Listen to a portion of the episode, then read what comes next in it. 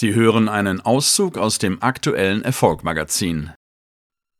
Aubrey Drake Graham ist ein kanadischer Rapper und RB-Sänger, der am 24.10.1986 in Toronto das Licht der Welt erblickte.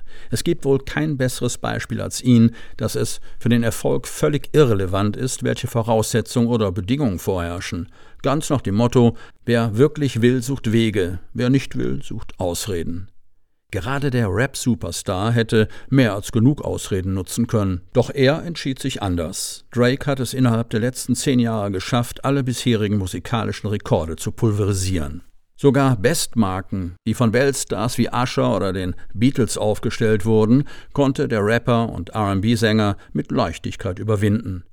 Mit welchem Mindset ihm das gelang, wird in diesem Artikel gezeigt. Kindheit und Jugend. Relativ wenig deutete darauf hin, dass aus Drake einmal dieser weltweit gefeierte Superstar werden würde, der neue Maßstäbe in der Musik setzt. Sein Vater ist ein afroamerikanischer Musiker aus Memphis, Tennessee. Seine Mutter ist eine weiße, praktizierende Jüdin, die auch ihren Sohn jüdisch erzog. Später meinte Drake, dass sich seine Kindheit und Schulzeit als sehr schwierig darstellten, wegen seiner Hautfarbe und seinem Glauben. Er war sehr oft Opfer von Diskriminierung und versuchter Unterdrückung. Sein niedriger sozialer Status trug ebenfalls dazu bei, dass er von Gleichaltrigen nicht akzeptiert wurde. Erschwerend hinzu kam, dass sich seine Eltern scheiden ließen, als der kleine Drake fünf Jahre alt war. Er musste fortan ohne Vater aufwachsen, der zurück in die Vereinigten Staaten zog, wohingegen Drake und seine Mutter in Toronto blieben.